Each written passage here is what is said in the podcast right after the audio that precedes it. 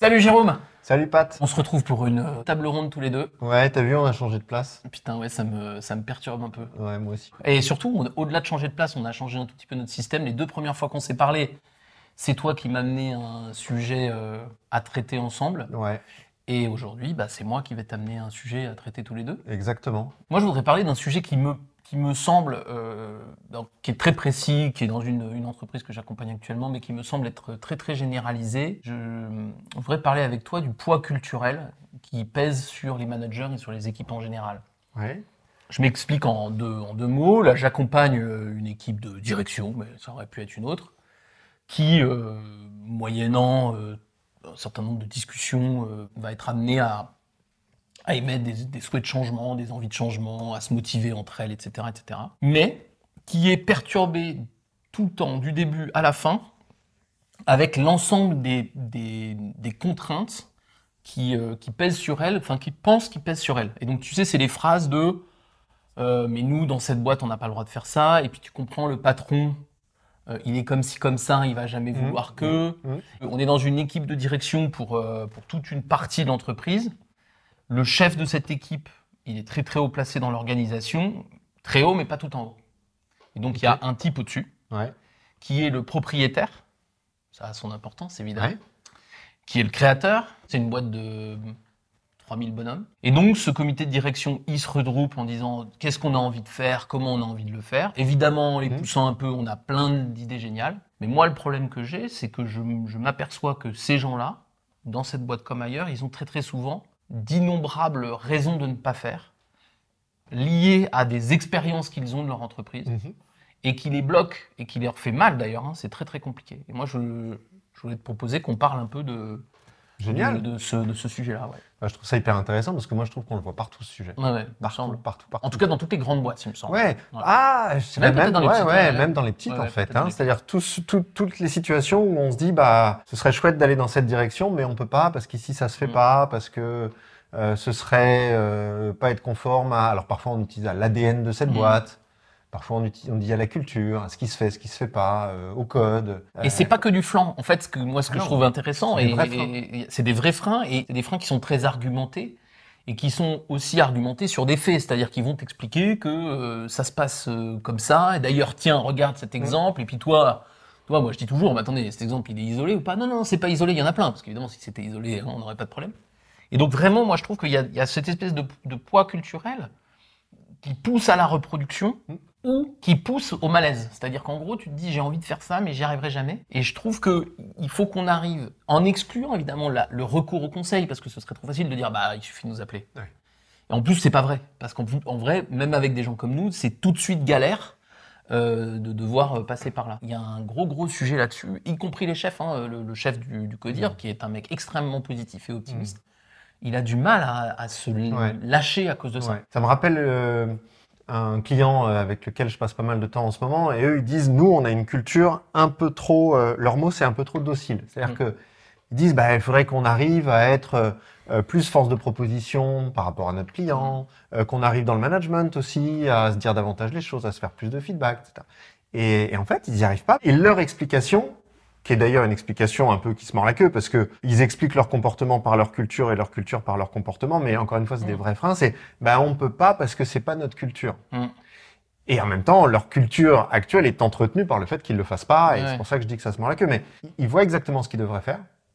Ils devraient euh, challenger davantage leurs clients quand, il, euh, quand le client dit bah, il faudrait euh, euh, s'y prendre comme ceci plutôt que comme cela, alors que c'est eux qui savent comment euh, le, le- le produit se fabrique, euh, ils devraient être capables de le challenger. Ils devraient être capables d'exprimer davantage leurs désaccords euh, en réunion, que ce soit les réunions de comité de direction ou les réunions dans les équipes. Ils savent exactement ce qu'ils devraient faire. Mais ils s'en sentent absolument incapables parce que ici, c'est pas comme ça qu'on fait. Alors, du coup, vraiment pour illustrer, puis pour que les gens comprennent exactement, euh, par j'ai- deux ou trois exemples en tête de, de trucs très très concrets que les gens vont comprendre. Par exemple, ils ont euh, deux usines, donc il y a beaucoup d'usines dans cette Mm. entreprise. Il y en a deux qui ont des très gros problèmes de sous-effectifs. Mm. Ils sont en gros à 20% sous-effectifs. C'est la catastrophe. hein. C'est des usines de 100 et ils sont 80. Ils n'arrivent pas à recruter parce que c'est pas une entreprise extrêmement connue, elle doit faire face à une concurrence qui fait que les gens sont très chers, etc. Ce comité de direction, il se dit bon bah il faut absolument qu'on remplisse les positions. Tu sais, c'est un peu la discussion qu'on avait sur le sur le, Sur le turnover, ouais. le turnover. C'est il faut qu'on remplisse les, les positions, quitte à prendre des gens un peu moins qualifiés, qu'on formera. Ok, Et ils sont assez vite d'accord là-dessus. Oui, c'est vrai, c'est mieux de prendre quelqu'un peu qualifié, de le former, mais qu'il y ait quelqu'un, plutôt que d'avoir personne. Donc ils disent ça et on est, on est vite d'accord. Par contre, C'est déjà pas mal. d'être Ouais, ouais, non, mais c'est tellement obvious, si tu veux. Comme ils Ouais. arrivent vraiment pas à remplir les positions, t'as envie de leur dire Ouais. c'est toujours mieux que rien. Bon. Et, et c'est vraiment assez rapide. Sauf qu'après, ils vont nous dire ouais, mais notre chef, sa consigne, c'est moi, je veux les meilleurs à tous les, à tous les postes. Donc, ensuite, son système de validation, qui évidemment est très contrôlant, t'imagines bien, euh, c'est euh, il est pas bon, euh, tu le prends pas. Et il est pas bon, ça va vite. Hein. Sur un CV, il suffit qu'il y ait une Ouais, ligne qui sûr, manque ou une sûr, ligne en trop. euh, Un critère qui est pas coché, quoi. Ouais, exactement. Donc ça, c'est premier exemple. Deuxième exemple, c'est des gens qui ont... euh, c'est une activité qui est en forte croissance, et c'est des gens qui vont euh, avoir énormément de projets de différentes natures. C'est-à-dire, c'est une entreprise qui a envie de prendre des positions sur le marché, donc elle a tendance à répondre à beaucoup de projets. Mhm. Évidemment, elle finit par se rendre compte qu'elle en a trop. Et évidemment, dans ces projets, il y en a qui sont très excitants du point de vue euh, technologique, euh, financier euh, et humain. Mhm. Et puis, bah, dans l'eau, il y en a qui sont moins excitants sur ces, sur ces trois aspects-là. L'équipe, elle tombe assez vite d'accord sur, bon, bah, en fait, il faudrait qu'on fasse un choix, il faudrait qu'on arrive à dire non, etc. Mais le chef, il dit tout le temps oui. Et en fait, ce que je trouve vraiment difficile dans un cas comme celui-là, c'est que tu as une culture tacite des entreprises. Ok. Mais en plus, tu as vraiment des demandes qui vont à l'opposé de ce que l'opérationnel veut faire. Et moi, je trouve que j'aimerais bien qu'on essaye de, de- de- de trouver, sinon une solution, en tout cas des pistes de solutions pour cette équipe, en partant du principe qu'ils ne peuvent pas complètement transformer leur chef. Mhm. Le mec, euh, Ouais, c'est le taulier, euh, c'est sa boîte, euh, il a, il a 60 ans, euh, euh, il, est il est millionnaire, il va pas changer comme ça. Mais que les consignes venant du chef ne marchent pas et que donc il va bien falloir faire quelque chose. Et je, je trouve que c'est très très compliqué ça, d'arriver à, à- à se dire ok comment j'arrive à forcer un peu la porte. Ouais, donc il y y a- faire sauter le verrou. il y a- il y a deux difficultés dans ton truc. C'est-à-dire qu'il faut les aider à désobéir à la culture, mais aussi à leur chef d'une certaine manière. Alors en, déso- cas, de, en tout cas désobéir ou, ou- ou- ou challenger ou ou trouver un moyen de le Ouais. challenger. Ouais, ouais, ouais, ou trouver un moyen de le convaincre, mais, euh, mais c'est- c'est-à-dire qu'il n'y a pas que la culture qui a une force agissante dans, dans ton, dans ton système. Parce que la culture, c'est, comme tu disais tout à l'heure, tu disais culture tacite. Je trouve que c'est intéressant de s'arrêter deux secondes là-dessus. Euh, en fait, la culture, elle est toujours tacite. Mm. C'est-à-dire Oui. que la culture, c'est l'ensemble des trucs qui nous paraît tellement évident qu'on les challenge même pas Mm, mm. et, et qu'on les questionne jamais et euh, qu'on peut même se demander s'il y a une alternative euh, possible. Quoi. La culture, c'est ce qui nous apparaît quand on est confronté à une autre culture et on se dit bah ils font comme ça ici, c'est vraiment chelou quoi. Ouais, et là, c'est vrai que je, je refais- je reviens sur ce que tu disais, c'est pas du tout spécifique aux grandes boîtes. Tu prends par exemple la nôtre, on est 20, elle a une, très, très, elle a une culture qui est très forte, et nous, on le voit un petit peu dans la confrontation aux autres, mais on le voit surtout beaucoup, par exemple, en recrutement. C'est-à-dire qu'on voit très très bien que tous les gens qui sont dedans, ils, ils se sentent plutôt bien, on va dire, et les gens qui rentrent, ils disent c'est dur de s'intégrer. Ouais. Donc il y a bien ce truc culturel, et effectivement, pour moi, il y a la culture, cette culture, on va dire quand même une culture, ta- culture tacite, Ouais, c'est peut-être une répétition, mais c'est pas grave. C'est les règles non écrites en fait. Voilà. Et ça, ça existe. Et il me semble que un, un, un codir un peu mature va réussir à l'enfoncer un peu. Par contre, il y a aussi des éléments de, je ne sais pas si on appelle ça encore de la culture, mais de contraintes politiques réelles Et là pour le coup très explicite. et qui sont contre-productives, mais qui sont, euh, mais qui sont contre-productives parce qu'il a un principe. Tu vois, typiquement sur le recrutement, euh, c'est quelqu'un qui s'est pas posé la question euh, de est-ce que c'était la meilleure Mm. solution de recruter les meilleurs? Lui, dans sa tête, si je recrute les meilleurs, j'aurai les meilleurs résultats. Oui, oui, c'est comme ça. C'est Nous, on challenge ça, mais si tu veux, je peux pas empêcher quelqu'un d'avoir ce raisonnement. Ce raisonnement, il est, il est mainstream. Et moi, j'aime bien cette idée que un comité de direction, ou une équipe en général, qui prend des décisions, elle doit être capable de, de s'affranchir de sa culture, c'est-à-dire pas la nier, mais en tout cas de, de la laisser à l'endroit où elle doit être, c'est-à-dire euh, en arrière-plan et pas dans tout, partout, tout le temps. Mais après, comment, font- comment fait-elle aussi pour se, se- pour prouver par les actions? Est-ce qu'elle doit désobéir? Tu vois, par exemple, dans ce cas-là, moi, je me demande jusqu'à quel point elle doit désobéir. Bah, là, il faudrait qu'on fasse une distinction dans nos discussions entre les demandes explicites, par exemple celle du chef. Et le poids de la culture. Mm. Le poids de la culture, moi, mon point de vue, c'est que le- la seule manière de faire évoluer une culture, c'est d'y désobéir. Mm.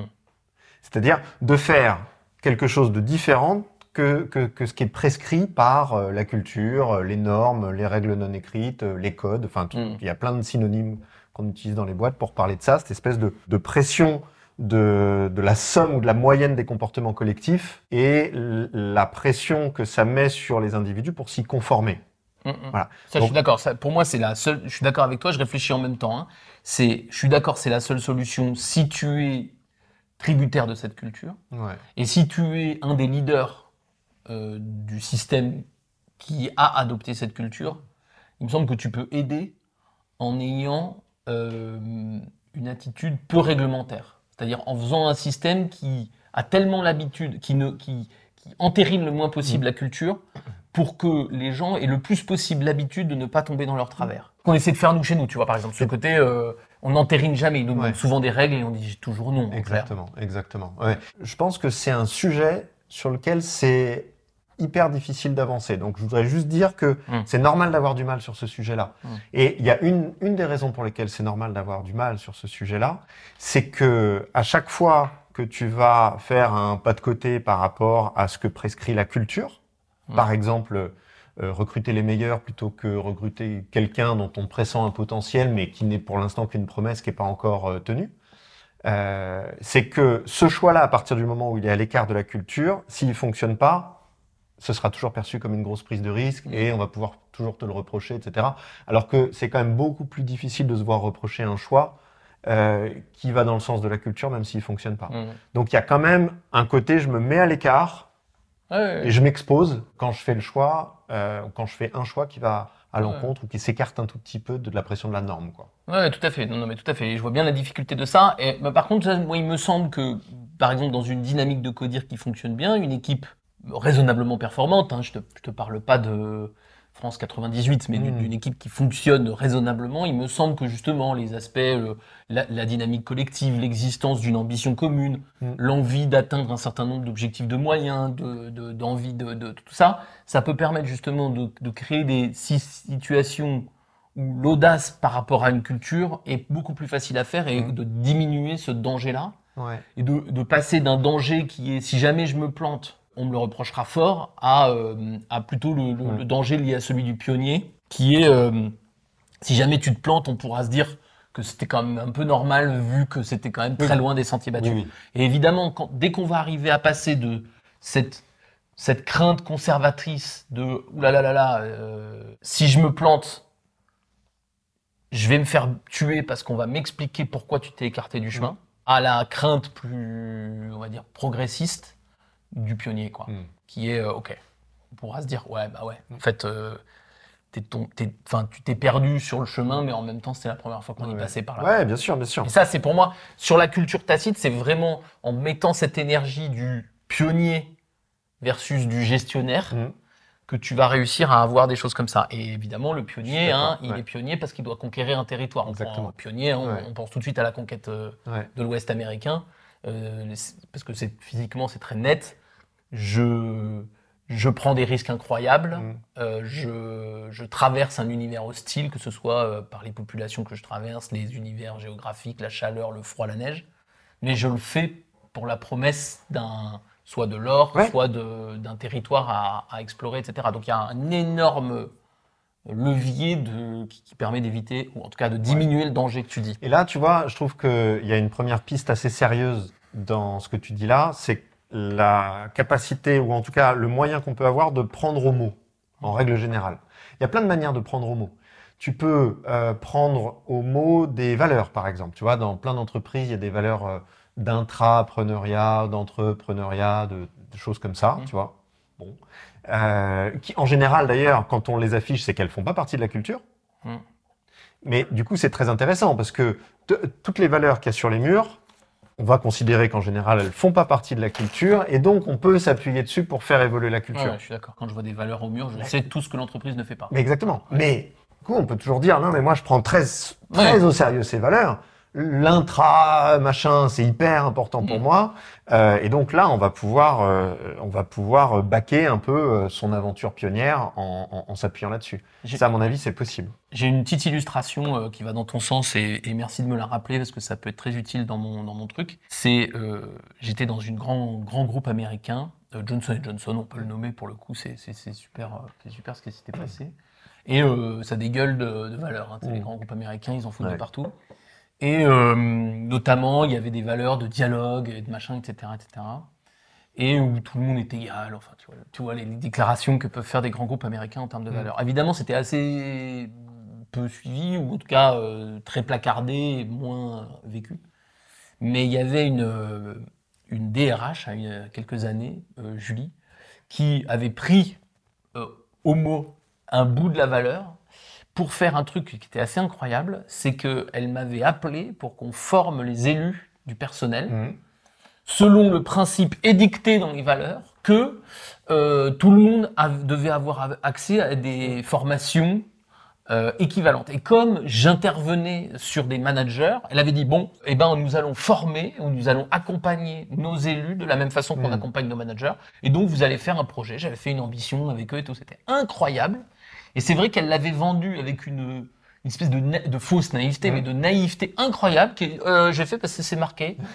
et du coup, C'est difficilement c'est contestable. difficilement contestable. C'était, et c'était tellement naïf, enfin, dans sa façon de le vendre, que c'était implacable. tu Ouais, vois. ouais, Tu dis, ouais. ah ouais, ouais. Ça me rappelle une autre histoire comme ça où, en, l'oc- en l'occurrence, euh, ce qu'on avait pris au mot, c'était pas les valeurs, c'était le dirigeant. Mm.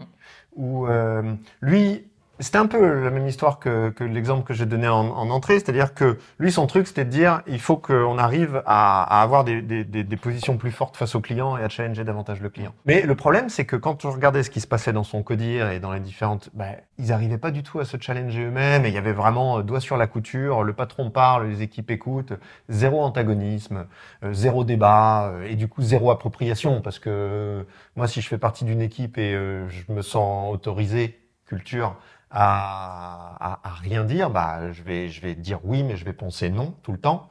Et à chaque fois que je dis oui et que je pense non, bah, je retourne dans mes équipes et je fais comme d'habitude. quoi. Donc ça, c'était un vrai problème.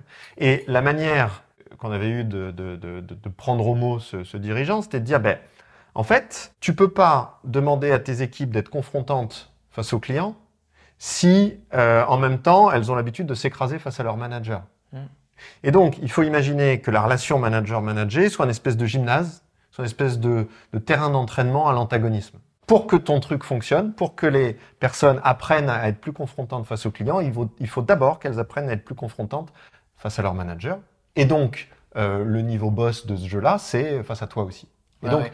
la meilleure manière que tu vas avoir de- de- d'atteindre ton objectif, c'est de te faire vachement plus challenger dans tes codires, par exemple. Mais alors, ça amène à un truc, étonnamment venant de toi, assez contre-intuitif.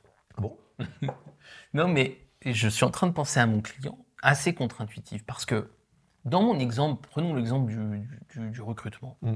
À la base, on a une opposition, je ne sais pas si c'est de valeur, mais en tout cas une opposition de point de vue entre ma position et la position de mon chef. Et qui n'est pas une position présumée, qui est une, une une- une position explicite et officielle.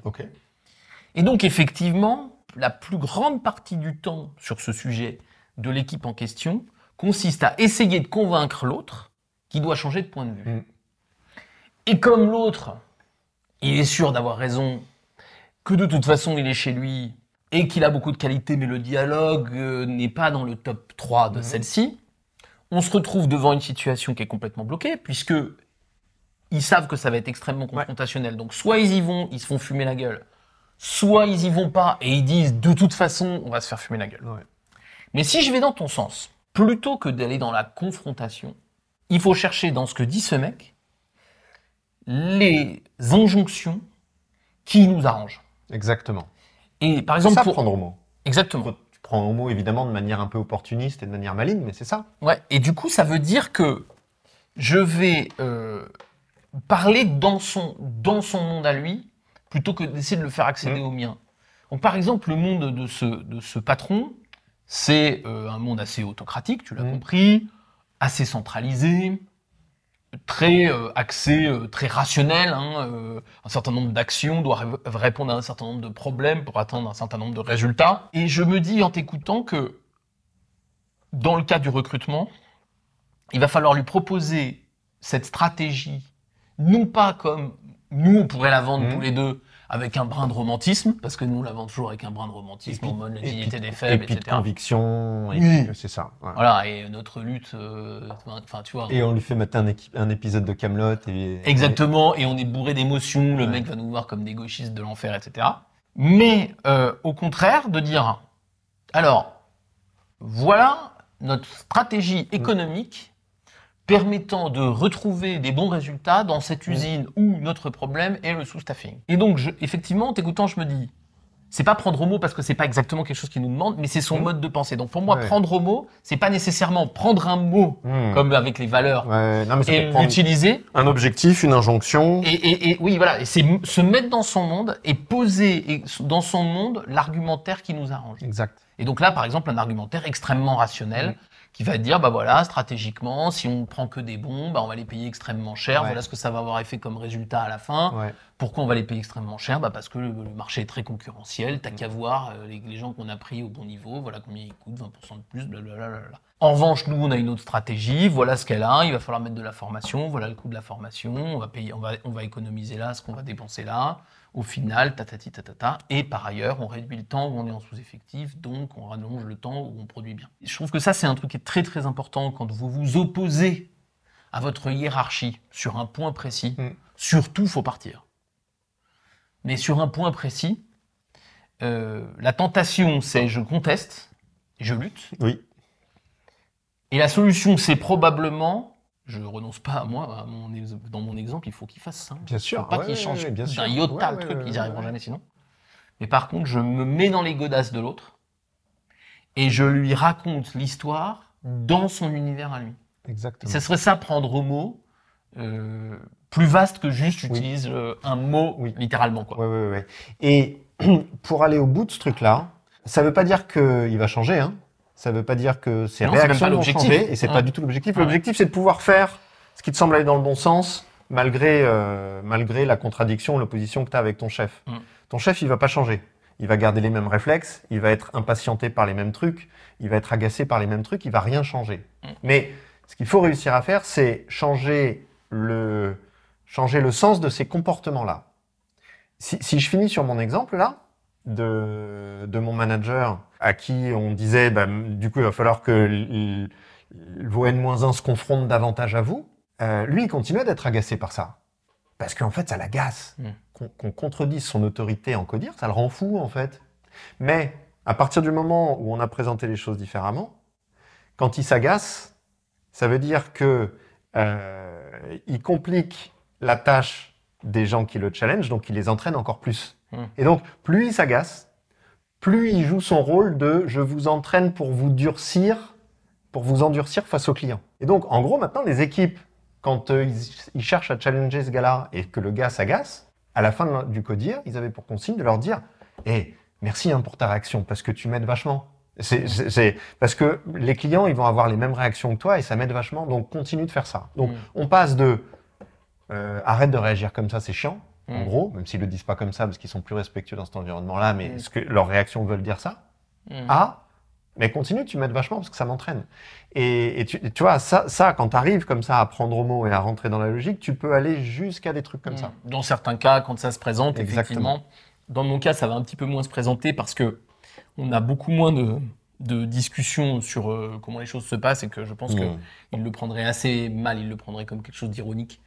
Mais Ah oui, il faut pas que ce soit ironique. voilà, il faut pas que ce soit ironique et lui, probablement qu'il le prendrait comme quelque chose d'ironique parce que justement, c'est sa communication Mm. est un peu méfiante et donc voilà. D'accord. Donc je dis pas, je pense que toute la partie que tu disais sur le prendre au mot, la façon Mm. dont on va pouvoir l'opérer marche tout le temps. Mm. Dans le cas où vous avez un désaccord de, assez important avec euh, avec un de vos avec votre hiérarchie, aller jusqu'à ce que tu dis, ça doit se faire avec parcimonie en fonction de la nature de la relation. C'est-à-dire si le mec est un Ouais. tout petit peu joueur, why not? Mm. Si le mec est très euh, premier degré, très euh, ouais, je commencerai Mm. pas par ça parce que justement, il faut pour moi, c'est on est dans cette logique où on va chercher à rassurer en étant dans le truc. Mais moi, je, je trouve ça intéressant de d'arriver à, à trouver une façon de défendre ses idées en les mettant dans les pieds de quelqu'un. Et là où je suis d'accord avec toi, même si je vais probablement moi pas lui faire remarquer, je pense qu'on va progresser soi-même Mm. en essayant de le mettre dans son monde, parce que ça va quand même nous obliger à répondre à un Mm. certain nombre de questions. Typiquement dans mon exemple, le rationnel du coût de la formation par rapport à... Bon, c'est quand même quelque chose qui va être Mm. intéressant à, à, sinon calculer, au moins envisager. Quoi. Mm. Et donc du coup, je trouve que je trouve qu'il y a un vrai, euh, tu vois, là dans ce cas-là, il y aurait un vrai intérêt. J'irais pas lui faire remarquer, mais il y aurait un vrai, il y aurait un vrai intérêt. Et il y a un autre intérêt, c'est que moi, mon, mon- mon- mon- le manager qui est à la tête de cette équipe que je connais très bien, euh, il a une tendance euh, à la rébellion. C'est-à-dire que euh, lui, euh, s'il trouve que, que quelque chose est con, il va vraiment avoir tendance à, à lutter, quoi. Mm. Alors, dans certains cas, c'est magnifique. Parce que justement, il y a une espèce de. Ça, ça lui donne une- un poids dans l'organisation, avec ses équipes, ça lui donne un- une aura. Parce qu'on se dit, ouais, le, le- le type a, a du courage, du, a de la suite dans les idées, etc. En gros, dès qu'on est vraiment sur un sujet valeur-valeur, c'est OK, je trouve. Mm. Parce que je trouve que ça, voilà, ça permet de, de rentrer dans l'art de l'autre et je trouve que ça, ça crée quelque chose de positif dans la vie d'entreprise, cette pluralité. Par contre, dès qu'on est en opérationnel, c'est beaucoup Mm. moins efficace. Parce que du coup, ça, ça crée une, une tension euh, inefficace qui fait que le résultat n'est pas obtenu Mm. euh, et que là, pour le coup, le panache euh, est vraiment contre-productif. Ça m'inspire ton truc pour dire garde ton panache pour les vrais sujets de valeur Ouais. et fais quelque chose de plus tactique ou de plus habile pour les sujets de mise en œuvre. Tu, tu vois, euh, donc tu distingues valeur et mise en œuvre. Euh, ça aussi, c'est des vrais sujets de culture. Bah, évidemment, euh, les, les valeurs, ça, ça, ça va structurer la, la culture. Les croyances aussi. C'est-à-dire que je trouve que c'est important de faire une distinction entre valeur et croyance. C'est-à-dire que la valeur, en gros, c'est ce que je veux atteindre, et la croyance, c'est qu'est-ce que euh, je pense efficace pour atteindre ce résultat. Mm. Hein? Par exemple, tu peux avoir une valeur de tolérance, Mm. mais avoir des croyances différentes sur la manière d'atteindre, euh, de, de te rapprocher de cette valeur de tolérance. Mm. Certains vont penser qu'on va s'en rapprocher euh, en étant parfaitement égalitaire. Mm. Euh, D'autres vont penser euh, positive, d'autres. euh, Exactement, exactement. Et ça, c'est des croyances. Ouais. hein. Il y avait une campagne présidentielle il n'y a pas si longtemps que ça. On, on voit que finalement, les candidats se distinguent pas tant par les valeurs, parce qu'ils clament euh, haut et fort tout ce qu'ils sont pour la solidarité, pour la justice sociale, euh, pour je ne sais quoi, mais ils diffèrent vachement sur la manière d'y arriver. Bien sûr, bien sûr, bien sûr. Bah, D'ailleurs, historiquement, hein, droite-gauche, hein, c'est à peu près ça le truc. C'est on veut tous faire un progrès dans le pays. Et Il y en a qui pensent qu'on le fait par plus de liberté, que ça va entraîner tout, et les autres qui pensent qu'on le fait par plus d'égalité et de redistribution pour euh, machin. Exactement. Et tant Et que les, les valeurs de fond sont souvent pas si éloignées Bah que ça. non, c'est les mêmes. Et d'ailleurs, ils sont malins, parce que quand ils disent bah, je suis pour la justice sociale, tout le monde est d'accord. Bah oui. Évidemment, tout le Mm. monde est d'accord. Je suis pour la solidarité. Mm. Ok. Mais Qu'est-ce que comment- ça veut dire Qu'est-ce que ça veut dire Ouais. Et donc, par rapport à cette histoire de culture, je trouve que euh, une autre manière de rentrer dans la vision du monde de la personne plutôt que de s'y confronter, c'est aussi de réussir à creuser pas uniquement les valeurs, mais les croyances. C'est-à-dire sur quelle hypothèse la personne se base pour prendre les décisions qu'elle prend. Dans ton exemple, le mec qui dit euh, bah, il faut recruter les meilleurs, euh, il a des croyances. Mm. Il, se base sur des hypothèses. Par exemple, l'hypothèse sur laquelle il se base, c'est que la réussite est une histoire de compétence et que la compétence, on l'a ou on l'a pas. Mm, mm. Nous, on va se baser sur une autre hypothèse, c'est que l'envie est plus importante que la compétence, et que parce que la compétence, elle s'acquiert vachement plus facilement que l'envie, par exemple. Et donc, ça, ça me semble intéressant aussi d'aider ton client à, si jamais euh, il- il a pour objectif de faire évoluer un tout petit peu son patron, de aussi, plutôt que de dire, ah, tu dois changer, tu dois être d'accord avec moi, plutôt que d'essayer de le convaincre, de creuser vachement plus, de le questionner, en fait, de le questionner plus que d'argumenter et de le questionner sur justement ou de s'étonner de ah mais en fait parce que moi ce que je comprends et que j'ai pas compris c'est que toi ton idée ton hypothèse c'est qu'on y arrivera plus si on recrute des gens qui sont directement compétents. Tu vois et, et, et ça je trouve que c'est intéressant de creuser ces trucs là on fait jamais ça en fait. On est toujours dans un débat euh, argument contre argument. C'est intéressant d'aller creuser les, les- les hypothèses qui, qui- Mm. qui sont sous les décisions qu'on prend Ça me paraît logique quand je t'écoute, mais ce que je trouve difficile là-dedans, euh, c'est que euh, les gens sont souvent, tellement souvent, sûrs de l'évidence. Tu vois, par exemple, Mm. sur, mon, sur cet exemple-là de euh, il faut prendre les meilleurs pour avoir les meilleurs résultats, je connais pas personnellement le patron, mais je sais que dans ce genre de cas, très souvent, les gens sont tellement persuadés que c'est une évidence Ouais. que leur poser la question va les, les- peut les agacer terriblement. Et je me rends compte, moi, c'est- et là, c'est pas que lui, hein, je trouve qu'on est dans un monde où les gens sont très, très euh, ramassés sur leur, euh, sur justement leurs croyances et euh, sont persuadés que tous les gens qui ne croient pas comme eux sont invariablement des sombres connards. Et, et on l'a vu, hein, tu, parlais- tu faisais mention de la, de la- de la campagne, c'est Mm. très, très flagrant, c'est-à-dire que il y a vraiment un discours sur l'adversaire, qui n'est pas le candidat, mais les, les- Mm. les- les votants, quoi, qui est une violence hallucinante. Sur le, sur le candidat, ça me choque pas, mais sur, la, sur, la- sur les, les votants, moi, je trouve ça hallucinant et Mm. ahurissant. Et ça, moi, je trouve que du coup, ce que tu dis, je le comprends parfaitement, mais ça suppose qu'on soit déjà dans un niveau de conversation qui soit relativement apaisé. Parce que si on est dans un niveau de discussion qui est déjà très confrontationnel, je trouve que c'est très très euh, c'est très très difficile. Ouais, je suis d'accord. Mais ça, ça, ça amène aussi un autre élément, c'est qu'à partir du moment où tu vas avoir une influence sur quelqu'un, on est bien placé pour le savoir dans notre job de consultant. À partir du moment où tu vas avoir une influence sur quelqu'un, il faut que tu aies la relation avec cette personne. Du coup, tu peux pas entretenir cette relation uniquement dans des moments de tension, dans des moments Ouais. de désaccord. C'est-à-dire que tu dois, d'une manière ou d'une autre, ton client par rapport à son président euh, euh, millionnaire, là, euh, il doit se démerder pour, sur plein d'autres sujets, entretenir la relation avec cette personne pour avoir une relation suffisamment établie pour Oui. que ces discussions-là soient possibles. Sinon, il n'y arrive, il y arrivera jamais. Il n'y arrivera pas. Après, il y a quand même d'autres méthodes parce qu'il y a la relation, mais il y a aussi l'action. C'est-à-dire que, et là, je voulais venir à un autre sujet, dont, enfin, qui est pour moi une autre stratégie qu'on peut avoir et qui vont, c'est Mm. du et, hein, c'est pas une Ouais, autre ouais, meilleure, ouais. mais qui est pour moi, il y a quand même une erreur euh, qui est faite quand on est trop en amplification. C'est-à-dire qu'il y a aussi un problème qui serait, euh, par exemple, de face à la difficulté relationnelle sur Mhm. ce sujet-là, de euh, finalement baisser les armes et de faire encore plus de ce qu'ils demandent. Mhm. Or, et j'en viens donc à ce que je te disais sur l'action et tout ça, c'est que tu peux aussi, dans des univers comme ça, parce que quand même il n'est pas partout tous les jours, tout le temps, Mhm. tu peux aussi faire des actions sans complètement avoir son aval et démontrer par les faits. Mais sans venir chercher le Ah, t'as vu, hein Bien sûr. T'as vu, sûr. petit con. Ouais. Tu vois, évidemment. Moi, je me vois dans, quand même dans toutes les entreprises. Ça, c'est très vrai dans les entreprises. Mm. Je sais pas si c'est vrai dans toutes les organisations, mais dans les entreprises, c'est très vrai. À la fin, il y aura quand même une prime au résultat. Mm. C'est-à-dire qu'il y a aussi un moment où il me semble que on prend au mot, on peut questionner les raisons. Et puis, il y a un moment où il faut que vous soyez au clair, si vous êtes vraiment au clair sur c'est ça qu'il faut faire pour avoir le résultat. Commencez par ne pas amplifier la commande qu'on vous passe. Mm. C'est-à-dire, bah, puisqu'il me demande de prendre que les bons, je vais vraiment prendre que les bons. Et par exemple, je vais prendre un quelqu'un qui, a l'air, enfin, qui, dont je sais qu'il est moyen, mais je vais présenter les choses de façon à ce que, tu vois, je, je dis pas que c'est de la désobéissance pure, mais je pense qu'il y a aussi une façon de dire, attends, tu sais quoi, il y aura jamais de débat sur tout. Mm. Tu vois, quand il faut embaucher 20 personnes à 6000 bornes d'ici, euh, c'est pas vrai, il va pas aller faire les, les 20 entretiens. Donc, je crois qu'il faut aussi se dire, dans l'entreprise, on peut avoir raison parce qu'on est l'expert d'un sujet contre son chef ou contre sa hiérarchie qui regarde les choses de très Mhm. loin, et le faire quand même parce que finalement c'est dans son intérêt à lui. Bien sûr. Bien Parce sûr. que le grand perdant du non-staffing dans les usines, c'est le big boss qui est le proprio de la boîte.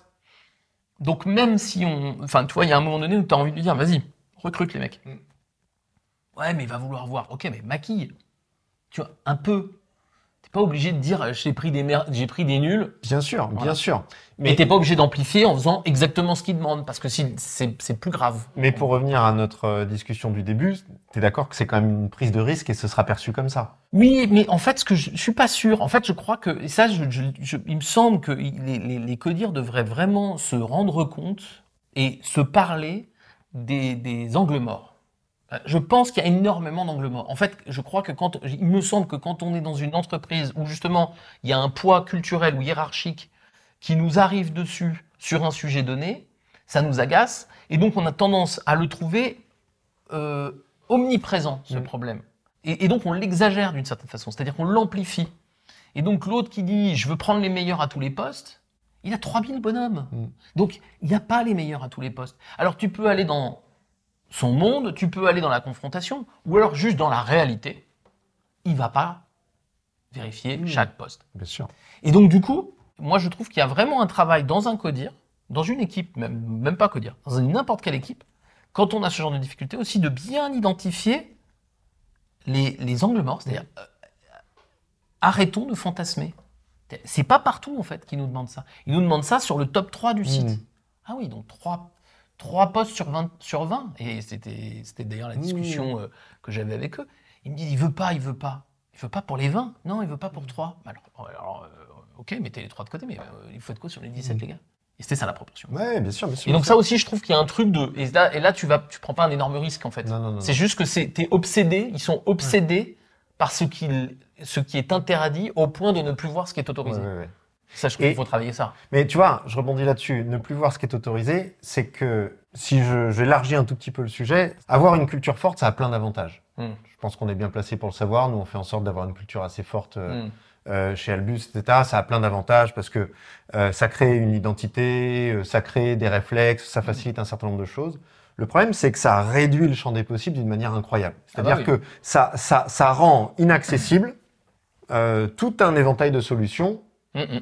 Parce que ici, c'est pas comme ça qu'on fait. Mm. Et je trouve que assez régulièrement, c'est quand même utile d'aller euh, d'aller questionner ça. Et là, je parle même plus du rapport au boss. Je parle juste de collectivement Mm, mm. comment on assume cette responsabilité collective de pas trop se laisser enfermer et de pas devenir une C'est caricature de peu ce que je nous-mêmes. disais sur les pionniers, c'est toujours garder un peu d'esprit pionnier de... Exactement. On va revoir ce qu'il y a derrière la montagne pour voir s'il n'y a pas un truc trop cool. Exactement, exactement. Et parce que le risque, c'est encore une fois, c'est de devenir une caricature de nous-mêmes. Mm, mm. Encore plus euh, en situation de stress, en situation de crise. Euh, moi, je suis bien placé pour le savoir. Quand je suis stressé, j'ai tendance à devenir une caricature de moi-même, vachement plus que quand je suis cool, quoi. C'est de très très très mauvaise foi. Je suis, je passe de 80% de mauvaise foi à, à, euh, au-delà de 100, euh, je pense. Ouais. Mais en disant ça, je suis de bonne foi, donc euh, ça te Ouais. met un peu dans, dans la merde, quoi.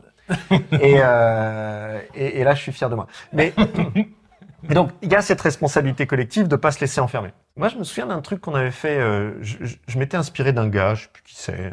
Il disait un truc intéressant. Il disait en gros, quand tu regardes un peu l'histoire euh, de l'humanité et puis les grands changements culturels, il citait euh, euh, l'abolition de l'esclavage. Enfin, c'est pas que des changements culturels, mais ça, c'est aussi Si, des changements culturels. Tu vois, l'abolition de l'esclavage, le droit de vote des femmes. Et il disait, en, gros, ces trucs-là, ça passe toujours par trois phases. L'idée, elle paraît d'abord ridicule, Mm. complètement ridicule en fait. Pourquoi est-ce qu'on se passerait d'une force de travail complètement gratuite? Pourquoi euh, euh, on donnerait le droit de vote euh, à des femmes qui n'y connaissent rien en politique? Mon bon monsieur, vous vous rendez pas compte? Donc au début, c'est complètement ridicule. Après, à mesure que la crédibilité de l'idée et que sa probabilité augmente, bah, elle commence à devenir dangereuse. Ah non, mais attends, euh, abolir l'esclavage, c'est hyper dangereux économiquement, on va y Guerre perdre. de sécession. Guerre de sécession, exactement. Mm. Peut-être parce qu'on est, on se sent vraiment face à une menace, en fait, Mm. quelque chose de super dangereux. Droit de vote des femmes, pareil. Euh, après avoir été perçu comme complètement ridicule, c'est perçu comme dangereux. En fait, Mm. Euh, c'est la fin de la démocratie. Parce que, évidemment, les femmes sont pas assez matures pour voter euh, dans l'esprit euh, hyper euh, macho de l'époque. Et puis, à un certain moment, ça devient évident. Mm. Et donc, tu as toujours ces trois phases, ridicule, euh, dangereux, Évident. évident. Ouais. Ça veut pas dire que toutes les idées dangereuses vont devenir évidentes un jour, mais ça Non. veut dire que toutes les idées évidentes ont un jour été perçues comme dangereuses Ouais, ou ridicules. Une question à se poser, c'est de se dire, ce serait quoi par rapport au recrutement, par rapport euh, à la résolution de tel problème, par rapport à je sais pas quoi? Identifions pas seulement des idées qui nous paraissent bonnes, identifions aussi des idées qui nous paraissent ridicules et des idées qui nous paraissent dangereuses. Mm. Et allons questionner, pourquoi elle nous paraît dangereuse cette Mm. idée? Pourquoi est-ce qu'elle nous paraît ridicule? Et est-ce qu'il n'y aurait pas une variante de cette idée qui serait suffisamment acceptable pour que ce soit pas un tollé général, mais suffisamment proche de l'idée originale pour que ça nous permette quand même de pas se laisser complètement enfermer par ce Mm. qui nous paraît possible ou impossible? Ouais, ouais, je suis d'accord avec toi. Et, et là, on arrive sur un point, euh, et, et je pense que c'est pas un, un hasard qu'on arrive sur ce point-là dans, un, dans, un, dans une discussion autour d'un sujet culture en général. C'est que on arrive sur un point qui est que on est dans la plupart des entreprises ont des cultures très fortes et en plus, en plus des process très forts. Ça, c'est plutôt les grandes pour le coup. mais ils vont additionner des cultures, des process tellement forts que tu vas te retrouver avec des gens qui ont énormément de mal à faire ce travail, Mm. selon ce schéma-là ou d'autres. hein. Il y a Ouais, plein d'autres schémas de créativité qui marchent très bien. Ouais. C'est pas celui-là ou aucun autre. Celui-là, il est très pédagogique, j'aime bien, mais euh, je veux dire, il y en a, il y a- vous pouvez en trouver plein d'autres. Par contre, je trouve que ce qui est difficile là-dedans, c'est qu'on a vraiment perdu beaucoup d'imagination dans les entreprises. Moi, je suis fasciné ou inquiet d'ailleurs. Je suis pas une fascination positive, une fascination très négative, mais je suis très inquiet de la difficulté des équipes à faire ça. C'est-à-dire qu'on voit bien qu'on est dans des entreprises où il y a tellement de contraintes qu'ils ont perdu la capacité d'imaginer. C'est terrifiant. Mm. C'est terrifiant. Et j'étais dans un séminaire il y a quelques jours où j'ai passé une première journée très difficile parce que les idées étaient sans aucune imagination. Pour moi, les entreprises devraient mettre dans leur priorité le fait de regagner de l'imagination. C'est-à-dire la capacité à imaginer des solutions dangereuses, des solutions absurdes, des, des Mm. solutions ridicules. Évidemment, pour, pour ne pas toutes les mettre, hein, parce que des fois elles sont dangereuses, dangereuses, et des fois elles sont ridicules, ridicules. Mais vraiment, il y a, y a ce, il y a ce truc-là. Moi, je suis inquiet de ça. Alors, je suis inquiet vite fait parce qu'en fait, ça nous fait beaucoup de boulot à nous. Hein, parce qu'en fait, il y a tellement peu d'imagination. Ben là, on a, il y a eu des scandales sur pourquoi l'État utilise des, des cabinets de conseil. Moi, je trouve que le principal scandale, c'est pourquoi il utilise McKinsey. Parce que, en réalité, sinon, je comprends très bien pourquoi il utilise des cabinets de conseil. C'est que c'est extrêmement difficile, dans des mondes aussi contraints, avec Mm. le rythme qui est là, d'arriver à, à réavoir de l'imagination tout seul. Moi, je pense que ça doit être une priorité et je pense qu'il faut créer des moments. Je pense que c'est l'utilité Mm. d'ailleurs des moments euh, à l'extérieur, au vert, des Ouais. moments un peu plus longs, des déjeuners, des bon les soirées j'aime pas trop ça moi, mais euh, enfin voilà de tous ces moments un peu différents, c'est d'aller rechercher de l'imagination parce que sinon pour faire ce que tu dis, il faut un peu d'imagination. Ouais. Et Mais, c'est- et, et- et tu vois, même ça, je trouve que moi, chez certains de mes clients, ça va à l'encontre de la culture. d'avoir de l'imagination, tu veux dire? Non, pas d'avoir d'avoir de l'imagination, ils peuvent tous le souhaiter, mais de faire ce qu'il faut pour. Tu es au téléphone avec une cliente hier, et en gros, le constat, c'était de dire que c'est dans une usine, ils sont face à des problèmes d'amélioration de, d'amélioration continue de qualité euh, énormes, en fait, Mm. euh, et du coup, ils ont des indicateurs de qualité hyper dégradés. Et en fait, ils sont dans l'action, dans l'action, dans l'action, il faut shooter ce problème, shooter ce problème, shooter ce problème, ils, ils courent dans tous les sens. J'ai un des managers qui me montrait, il a un petit podomètre sur la ceinture, et euh, il me montrait euh, son podomètre et, et il est à 14 000 pas par jour ou 15 000 pas par jour. C'est bon pour la santé. C'est, ah bah, il a une santé de dingue. euh, Ouais. bah, sauf que le stress, ça compense Ouais, un ouais. peu vers le bas. Mais il y a un truc que, que, que moi j'essaye de leur faire faire et qui leur paraît absolument impossible, c'est passer une demi-journée de pure réflexion avec une seule consigne, c'est on s'interdit de construire un plan d'action à la fin de cette journée. Juste, on réfléchit quoi Souffle, on n'est pas là. Et parce que, en fait, euh, cette cliente que j'adore par ailleurs, elle me dit mais ce sera pas acceptable parce que si on sort pas avec un plan d'action béton, euh, ils vont être super déçus et ils vont s'en vouloir. Et déjà qu'ils se jugent un peu, ils vont se juger encore plus fort. Le patron va dire des managers opérationnels qui sont nuls et les managers opérationnels vont dire du patron qui sert à rien, etc. Et, euh, et on peut pas faire ça parce que c'est hyper dangereux. Et tiens, dangereux. Et donc tu vois, rien que ça, et là pour le coup, je- moi c'est ça que je trouve dangereux, ça devient contre-culturel de passer une demi-journée de réflexion qui n'aboutissent pas à un livrable qui attesterait de l'efficacité du machin. Alors tu sais, je vais te dire un truc. Ça, c'est pas dans chez ton client, c'est dans toutes les boîtes. Et alors par contre, moi, je peux, je peux assez facilement faire un coup de gueule là-dessus. Euh, D'ailleurs, on pourrait le séquencer et puis comme ça, les- si vous êtes en galère et qu'on vous dit il me faut un plan d'action, diffusez ce coup vous diffusez ce putain de coup de gueule. On a trop dit les, les réunions doivent aboutir à des plans d'action. Les réunions doivent aboutir à des plans d'action, c'est une idée qui marche une fois sur deux, clairement. En vrai, ça annule la réflexion et l'imagination. Ça annule la réflexion parce qu'il faut aboutir vite. Donc, euh, Il nous reste une heure et demie pour notre plan d'action. et encore une heure et demie, t'es sympa. Généralement, les réunions, elles font une heure parce Mm. qu'on a des créneaux d'une heure. Donc, euh, et en plus, elles sont parties, c'est machin, machin, machin. Donc, en gros, si tous les deux, on a un avis différent et que le troisième, il a encore un avis différent, lui, il a une régulation personnelle qui dit attends, attends, attends, ça va Mm. déjà être difficile de tenir le timing, Ouais. je ferme ma gueule, je fais pas. Donc, on anime ça.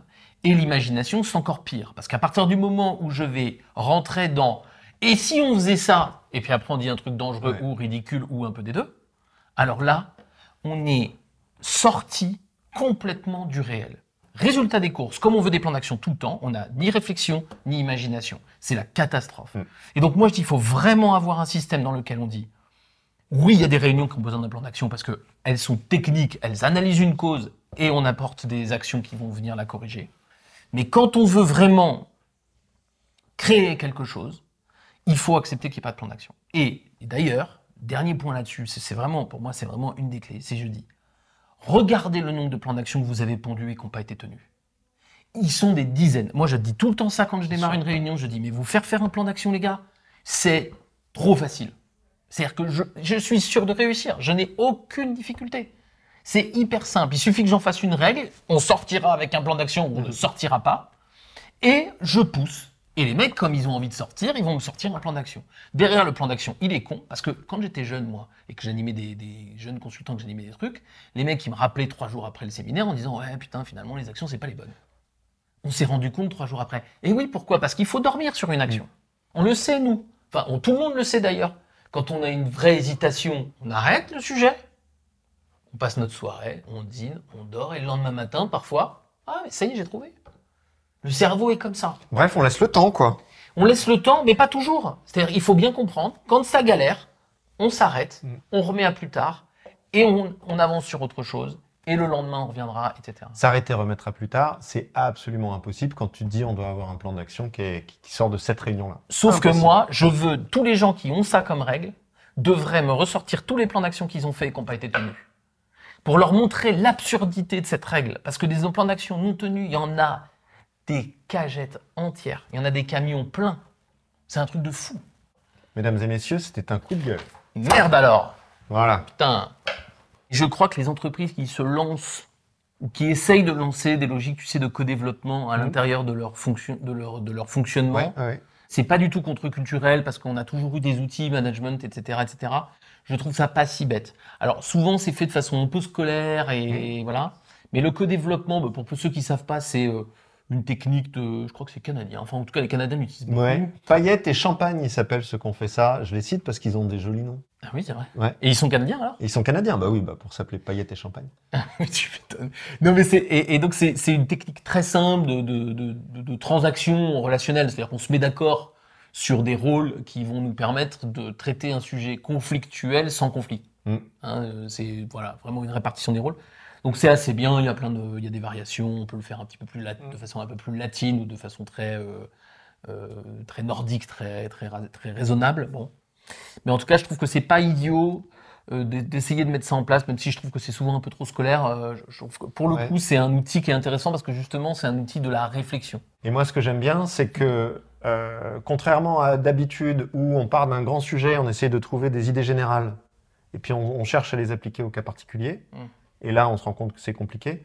Euh, bah là, c'est exactement le contraire, en fait, souvent. Euh, C'est-à-dire que on a un client, on appelle ça dans le Mm. codev, qui arrive avec sa situation particulière. J'ai du mal dans telle agence à faire ceci ou cela. Et donc, euh, on va l'aider à trouver des solutions singulières par rapport à ce problème particulier. Mm.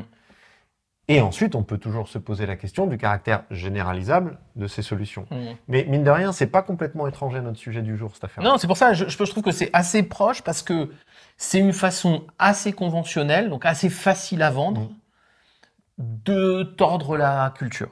Oui. Alors, il faut bien le faire. Hein. Je dis pas que c'est systématique et que ça marche tout le temps, mais comme c'est par définition un espace de réflexion plus libre et dépassionné, Mhm. mais que c'est très facile à vendre parce que c'est bien dans les critères classiques des entreprises, c'est-à-dire un espèce d'outil managérial, formation, machin chose. Donc ça coche beaucoup de cases. C'est un poison assez efficace. ouais. C'est ça, c'est-à-dire que c'est un moyen de passer sous les radars. Ouais, C'est-à-dire ouais. qu'à partir du moment où tu apportes une solution singulière à un problème particulier, ça va pas être perçu comme menaçant. Mm, mm, Vu que c'est un truc très localisé, ça va pas être euh, considéré comme une menace à la culture. mm. Mais si ça marche, bah ensuite tu vas pouvoir le- se poser quand même la question de la Bien sûr, bien sûr, généralisation. bien sûr. Et d'ailleurs, euh, ça, ça me fait penser à un autre truc par rapport à l'évolution de la culture, et le Codev est un exemple de ça. Ceux qui s'intéressent de manière un peu euh, scolaire, un peu universitaire à ça, ils ont identifié qu'il y a une, technique qui fonctionne bien qui s'appelle l'influence minoritaire. L'influence minoritaire, c'est l'idée de dire que, en fait, quand tu veux changer la culture, tu vas la changer par trois gugus dans un coin qui Mhm. cherchent absolument pas à convaincre les autres Mhm. et qui vont tester des trucs sans rien dire à personne. Et donc, ils vont pas être perçus comme une menace par la majorité, donc ils vont pas être euh, exclus par le système immunitaire euh, qui est euh, le- le- la capacité de régulation de la culture, quoi. Et puis, bah, petit à petit, ça va faire boule de neige. Ouais, c'est un peu le système des premiers, euh, des premiers peintres de la Renaissance qui vont peindre des trucs dans les monastères, sauf que en fait, quand tu regardes ce qui est peint, tu te dis mais euh, c'est marrant, c'est pas la même chose. Ouais. Et mais par contre, c'est quand même une scène, ça, ressemble à une scène d'église, mais c'en est pas une. Moi, je suis passionné par cette période-là de, de la peinture pour cette raison, je pense au fond de moi et tu vas regarder ça en Italie, euh, ce qui se faisait au 15e, tu te dis, ouais, en fait, c'est des scènes d'église, mais c'est super. euh, il y a des rotismes, il y a des trucs Mm. comme ça, qui sont arrivés par la toute petite porte Ouais. et qui viennent changer. Et là, ça change le monde. hein. Bah oui. C'est-à-dire que sûr. là, il y a trois bien mecs. Bien sûr. Il y a trois, il y a trois moines, parce qu'en plus, c'est des moines, les mecs. hein. Mm. Il y a trois moines en- en- à Florence qui ont, transformé la vision du corps humain Mm. euh, Ouais, en, quelques décennies. C'est un truc de fou. Et effectivement, ils l'ont fait par la, par la petite porte. Tu disais tout à l'heure, il y a un truc qui, des- tu parlais de contre-intuitif. Ça, ça peut l'être un peu aussi. C'est-à-dire que si vous voulez faire évoluer la culture, faut surtout pas chercher à faire évoluer la culture. C'est-à-dire qu'il faut pas chercher à évangéliser. Faites-le dans votre coin. Parce que si vous cherchez à évangéliser, vous serez perçu comme une menace et donc, on- en gros, la régulation du groupe va vous neutraliser. Mm, mm. En revanche, si vous le faites dans votre coin et que vous cherchez absolument pas à convaincre euh, qu'il faut se rallier à vous, etc., bah là, pour le coup, on va vous laisser tranquille. Et si ça fonctionne, ça fera boule de neige. Exactement. Et alors, puisqu'on parle de culture et de faire boule de neige et de le faire dans le coin, et que j'ai évoqué la Renaissance, ça me fait penser peut-être à une idée qui, qui- qui pourra nous faire un peu boucler tout ça, c'est que faire changer une culture, ça se fait aussi par la culture. Euh, mais cette fois l'autre, c'est-à-dire Ah. se cultiver. Je suis aussi fasciné de, euh, cette, euh, de cette mise à l'écart qui a eu beaucoup, beaucoup, je trouve, dans les entreprises, entre l'entreprise, lieu de sérieux, rationnel, etc., et l'art. Parce que euh, moi, je dis tout le temps, on me dit qu'est-ce que tu peux, qu'est-ce que je peux lire comme livre de management? Moi, je conseille toujours des trucs artistiques, Mhm. parce qu'en fait, je, je considère que c'est souvent par le, le regard de gens qui ne sont pas là pour nous faire des leçons, Mhm. ce qui est généralement le cas des artistes, qui racontent leur histoire, que on va réussir à faire faire aux gens des changements absolument colossaux.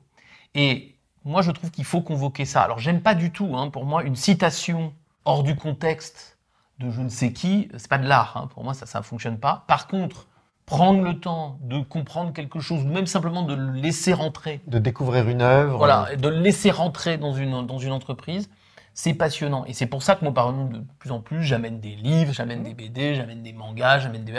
On pourrait le faire avec des jeux vidéo, je connais très, très mal, mais je suis sûr qu'il y a des choses comme ça, on pourrait le faire avec n'importe quel type de Mm. culture. Et, je, et moi, je, je- ce que j'observe, c'est tu vois, on arrive à le faire avec un manga qui est sorti en 2020 ou avec euh, Frangelico, euh, euh, euh, 15e siècle, Florence. Parce qu'en fait, ces gens-là ont- sont au-dessus. Pas parce qu'ils ont mieux, enfin ils ont ils ont mis des émotions, ils sont au-dessus de ta contingence du moment. Et je trouve que ça aide beaucoup. Je crois qu'on devrait beaucoup laisser re-rentrer la culture pour que les cultures d'entreprise puissent se laisser euh, infuser. Et sans chercher à faire un lien direct. hein. On a Mmh. derrière toi, il y a, y a faut le, surtout pas chercher à voilà, faire un il y a lien le direct. parrain. On n'a pas d'inspiration Mmh. directe de le parrain pour euh, pour le management, bien évidemment. Juste un mot là-dessus, c'est que si tu cherches à faire un lien direct, tu fais les transpositions toi-même, et Mm. donc tu, tu empêches euh, les autres euh, de faire leur propre transposition, et c'est le fait qu'ils fassent leur propre transposition qui sera hyper Ah ouais, puissant ouais, en fait. Donc si je résume ton idée, c'est euh, faire évoluer la culture avec un petit C, grâce à la culture avec un grand C quoi. Oui, et pas de façon, euh, voilà, pas de façon bêta en disant, euh, tiens, regardez ce que dit euh, Molière sur notre problème. Sûrement que Molière, il a parlé de plein de choses, donc c'est sûrement qu'il a parlé avec plus ou moins de notre problème. Mais la laisser rentrer, la laisser, parce que ça fait partie aussi des choses qui vont réunir les gens beaucoup plus facilement, même quand c'est pas la culture le- la leur. hein. Moi, je peux Mhm. te dire, on peut intéresser quelqu'un à la peinture de la Renaissance alors qu'il est fan de manga, c'est pas très difficile en fait, parce qu'il suffit de raconter la bonne histoire. Bien sûr. Et du coup, c'est justement, les gens vont être curieux, ça va fonctionner, et ça va amener des questions qui sont un peu des questions de moyen long terme. Ça peut paraître complètement dingue ce que je raconte, mais en vrai, je parlais tout à l'heure de l'imagination, et toi tu parlais de, tu parlais des temps de réflexion, de, de la nécessité de questionner la culture, de prendre des risques, machin, etc. En fait, c'est, c'est, il faut se faire aider. Et ces gens-là peuvent nous aider parce que justement, ils sont pas là pour nous Mm. donner des leçons. Oui, oui. Et tu parles de Renaissance, euh, ça pourrait paraître in- intimidant. En tout cas, moi, c- euh, avec mon niveau culturel sur ce sujet, ça m'intimide un peu. Mm. Mais tu peux utiliser, euh, comme tu disais, tout type d'objet culturel. C'est-à-dire Mm. que moi, il m'est arrivé récemment d'avoir une conversation absolument passionnante avec une manager suite au fait qu'elle ait lu le dernier album de Goldorak, Ah ouais, qui est trop que, bien que d'ailleurs. d'ailleurs euh, je conseille à tout le monde. Et, euh, et que tu peux, et là pour le coup, elle a fait des transpositions incroyables sur ce truc-là et c'était passionnant. Mais alors, tu vois, je, je te, je te le fais, ça n'a rien à voir avec la choucroute, mais on est là, de toute façon. Juste sur la, la Renaissance italienne, c'est quand tu vas à Rome, tu, il faut aller à Saint-Pierre, évidemment, et euh, tu, tu, vas, euh, tu vas découvrir la Pietà de, de Michel-Ange. Donc, la Pietà de Michel-Ange, c'est donc cette statue qu'il a fait de 18-19 ans. Bon, c'est du marbre, ça fait cette hauteur-là. La finesse des traits, c'est de la pierre. Mm. Moi, ma, ma mère, tu sais qu'elle est, elle est sculpteur, elle a fait un marbre de cette taille-là. euh, ça lui a pris six mois, elle était épuisée. L'autre, il fait un truc de. Bon, donc c'est, il fait ça euh, début du, ouais, fin, fin du 15e siècle, début du 16e, quelque chose comme ça, quoi. Et en fait, la Pietà, donc c'est une jeune femme, la Vierge Marie, avec des traits très fins, très belle, euh, avec sur ses, c'est la Vierge et l'enfant, avec Mhm. sur ses genoux euh, son fils. Mais généralement, quand on fait une Vierge et l'enfant, on met la, on met la Vierge Marie avec un bébé dans les mains. Et là, c'est un adulte, c'est-à-dire qu'ils ont le même âge. Hmm. Et tout le monde est nu là dans cette affaire. Ouais. Ou si tu prends le plafond de la Sixtine, tout le monde est nu. Ouais. en fait, ce mec, il a amené l'érotisme et dans les églises. Et il amène même l'homo-érotisme dans les églises. Ouais. Et quand tu regardes le, le- le- le plafond de la Sixtine, c'est incroyable. C'est-à-dire que c'est vraiment l'ima- l'imagerie euh, homo-érotique classique du qu'on a aujourd'hui. Si tu regardes des imageries homo- homo-érotiques, c'est exactement Michel-Ange. Et lui, il met ça dans une église. En passant par euh, en passant. les Donc, personnages. ce qui est euh, fascinant, c'est là que je dis on peut s'intéresser même à cette culture-là, c'est-à-dire que c'est fascinant que si tu remets dans le contexte, tu te dis en fait ce type, il a mis une, euh, une image érotique, homo-érotique au plafond d'une église, Ouais. où il a mis une image purement érotique d'un homme et d'une femme Ouais. dans une église. Il a dit que c'était la Vierge Marie et son fils, mais c'est pas possible. Ils ont le même âge en fait, donc ce n'est pas la Vierge, c'est pas la Vierge et l'enfant. C'est autre chose Ouais. qu'il a représenté. Mais c'est mis dans une église, Mhm. c'est payé par le pape et tout le monde est content. Oh, on parlait de prendre homo tout à l'heure, là c'est exactement ça. Mais c'est exactement ça, et je crois vous que c'est voulez une Vierge Marie et son fils Ok, je vous le fais. Et- et- Exactement. Et moi, je pense que c'est un bon résumé de, en fait, comment tu changes la culture. Bah, tu changes en l'acceptant. Mm. À l'époque, c'est qui Ouais. C'est le pape qui paye. Et le pape, il veut quoi? Il veut une vierge et l'enfant. Je te fais une vierge et l'enfant, frérot. Bien, alors, le problème, c'est qu'après, euh, c'est pas une vierge et l'enfant. ouais. Et c'est fascinant quand même. Et moi, je trouve que voilà, on peut, on peut aller 500 Ouais. ans en arrière et se dire. Bon, après, moi, je suis un grand fan de Michel-Ange, mais, non, mais je- c'est une super source d'inspiration, c'est génial. on est obligé de s'arrêter là-dessus. Je Mm. fais juste un petit résumé pour qu'on se rappelle de ce qu'on a dit. Donc là, on parle de quoi? On parle de toutes les freins culturels et de, des hiérarchies qu'une équipe peut avoir, qu'elle soit dans la culture qu'on a appelée tacite ou qu'elle soit vraiment dans des règles Mm. euh, édictées par, euh, par, la, par la hiérarchie. On a évidemment dit d'abord que bah, la désobéissance et le fait de, de- de ne pas respecter ça était extrêmement difficile. Le premier truc, c'est euh, c'est d'abord l'esprit pionnier, c'est-à-dire qu'évidemment, plus la désobéissance est vécue comme un risque et un danger pour tout le monde, euh, et si je me plante, je suis un paria, moins il y a de chances que ça arrive, plus elle est vue comme une exploration de nouveaux territoires, auquel cas chaque échec sera vu comme dire, plus logique, plus attendu, plus normal. Ensuite, tu amènes une idée euh, euh, sur laquelle on a beaucoup euh, rebondi autour de prendre au mot. Alors, pas forcément littéralement en prenant Mm, le mot qui a été dit, mais en tout cas, Rentrer dans la logique, les injonctions, les demandes, etc. voilà, rentrer dans la logique de l'autre, que ce soit l'organisation ou une seule personne, et plutôt que d'aller dans la confrontation de l'élément sur lequel on n'est pas d'accord, essayer de mettre sa propre conviction à l'intérieur La glisser. la glisser ouais, astucieusement à l'intérieur de, des mots qu'on nous a donnés et qui sont difficilement euh, contestables puisque ils viennent de la, de la hiérarchie et de la culture et de la culture justement. Si on peut le faire, on peut questionner les raisons, on peut questionner les intentions. Ça nécessite une relation qu'on va pouvoir créer. Exact. Donc si elle est déjà existante, super, faites-le tout de suite. Si elle est difficile, eh ben, c'est quelque chose qu'on va chercher à Mm. construire. Et puis on a aussi évidemment beaucoup parlé de temps de réflexion pour aller chercher à la fois euh, de retour de l'imagination, éliminer ces plans d'action systématiques pour se permettre de regarder les, les problèmes pas toujours du même angle et en, en constatant que plus on se met sous contrainte d'un plan d'action, plus la culture s'impose à nous, puisque moins les écarts ne sont productifs. Je crois me souvenir qu'il y a eu un coup de gueule sur ce sujet. Absolument. Et donc, euh, on, a, on a un peu parlé de co-développement. Et puis, évidemment, de façon plus générale, on vous invite à euh, relaisser rentrer la, la culture, la grande, la grande culture avec un grand C, hein, euh, qu'elle soit de la Renaissance ou euh, beaucoup plus contemporaine, très, très classique ou très, ou, très moderne ou même underground, peu importe, mais en tout cas de laisser rentrer la, la culture parce que c'est souvent par elle qu'on peut faire passer des idées beaucoup plus subversives plutôt que par des, par des canaux très directs. Peu près ce qu'on s'est dit. C'est exactement ce qu'on s'est dit. Bien, eh ben on se retrouve euh, très bientôt pour une nouvelle table ronde. Allez, salut, à bientôt. À bientôt, salut tout le monde.